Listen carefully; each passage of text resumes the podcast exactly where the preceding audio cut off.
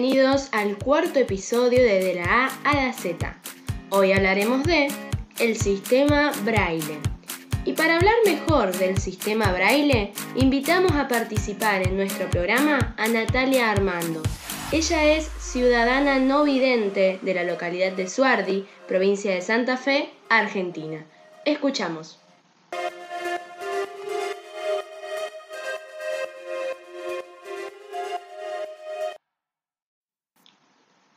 Podés contar del sistema braille?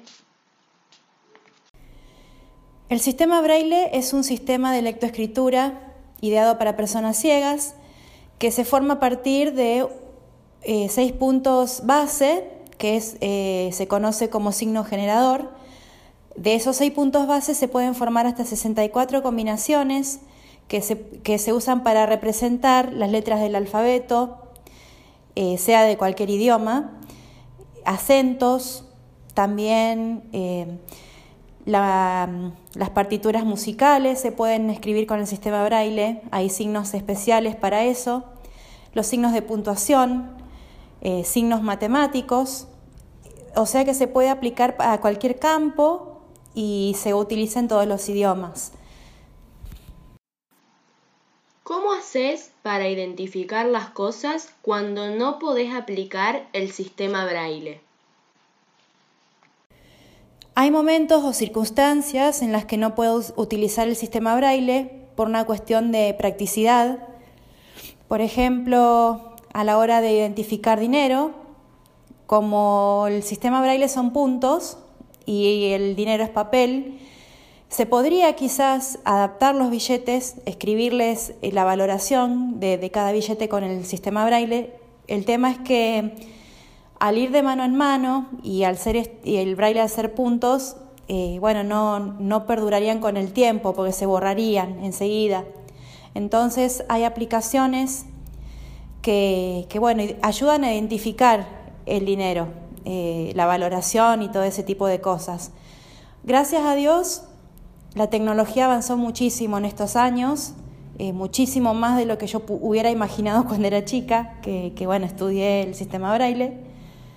Y bueno, aparte de las computadoras que ahora traen eh, incorporado un sistema de lector de pantalla, que es una voz sintética que lee todo lo que aparece en pantalla, antes, eh, bueno, las primeras versiones de estos lectores de pantallas eran programas que se tenían que instalar y por ahí eran bastante costosos eh, los originales. Eh, ahora, bueno, ya lo traen incorporado en las últimas versiones de Windows o de, Mac o, bueno, en el sistema operativo que se use. Y en los teléfonos también ahora traen incorporado ese sistema de lector de pantalla. Y lo mismo antes también, los primeros lectores de pantalla que se empezaron a usar en los teléfonos eran eh, programas que se tenían que instalar y había que pagar una licencia. Pero bueno, ahora los traen incorporados, entonces facilita mucho todo lo que uno pudiera hacer. Eh, bueno, con estos lectores de pantalla no solamente uno eh, puede navegar por internet, puede también navegar por las redes sociales, utilizarlas, subir contenido. Y hay muchas aplicaciones que sirven para muchas cosas, por ejemplo el identificador de dinero, como te había contado, pero también hay para identificar colores, hay para identificar eh, personas. Bueno, en las redes sociales ahora se usa lo que es el reconocimiento facial. Entonces, cuando uno se posiciona sobre la, fotografía de alguien, si esta persona tiene activada el reconocimiento facial, eh, nombra a la persona que, está en esa foto, por ejemplo. Y bueno, también se pueden eh, leer las imágenes que se suben a las redes sociales. Hay mucho, mucho avance tecnológico, gracias a Dios, que hacen que la vida pueda ser más independiente y más amplia. Eh, otra de las desventajas del braille por ahí es que, bueno, para tener un libro determinado había que mandarlo a hacer, eh, a transcribir a alguna organización que se dedicara a eso, pero terminaban siendo tomos y tomos de ese mismo libro. Por ejemplo, yo tengo mi Biblia, que son 32 tomos en braille. En cambio, ahora con, la, con el teléfono me bajo la aplicación y ya la tengo. Eh, obviamente que ahí eh, tiene sus pros y sus contras, como todo, pero me sirve para llevar mi Biblia donde quiera que vaya. Y bueno, y así otras aplicaciones que son útiles para diferentes circunstancias. Tengo entendido también que hay termómetros que tienen también esta, este sistema de lector de pantalla. Eh, tengo amigas que lo tienen y hay muchos productos que se venden. Eh, por ejemplo, sé que hay lavarropas que ya vienen con, con el menú para usarlo con este sistema de lector de pantalla, pero bueno, eso ya, ya hay en otros países. Acá me parece que todavía no. Y supongo que son bastante costosos, así que bueno pero sí, eh, hay, mucha, hay mucho avance eh, tecnológico y eso, eso la verdad es que es de agradecer. ¿Cómo aprendiste el sistema braille? Al sistema braille lo aprendí cuando tenía seis años.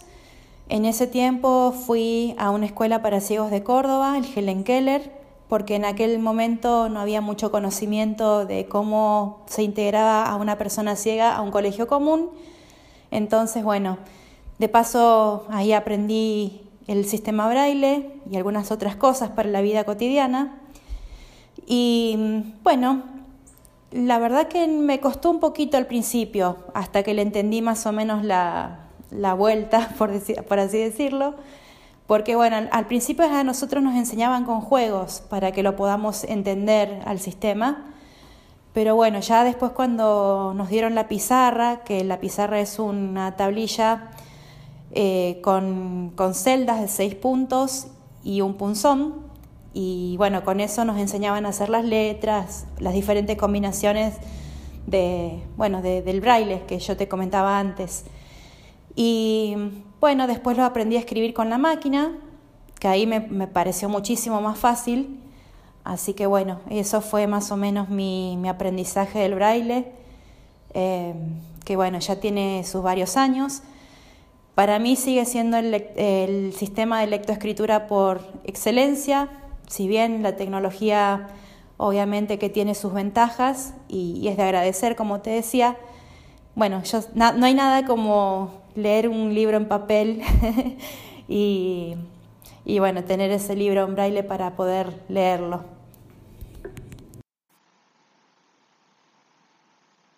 Para finalizar, ¿quién es Natalia Armando y a qué se dedica? Mi nombre es Natalia Armando, tengo 41 años. Eh, me faltan dos materias para recibirme de traductora de inglés, pero ya trabajo haciendo traducciones online eh, por escrito, justamente utilizando eh, este sistema de lector de pantalla. Me gusta leer, me gusta estar con amigos, tomando mates y bueno, sobre todo leer y meditar en la palabra de Dios, porque bueno, soy una pecadora salvada por la gracia del Señor Jesucristo y, eso para mí es lo más importante y lo primordial que me identifica.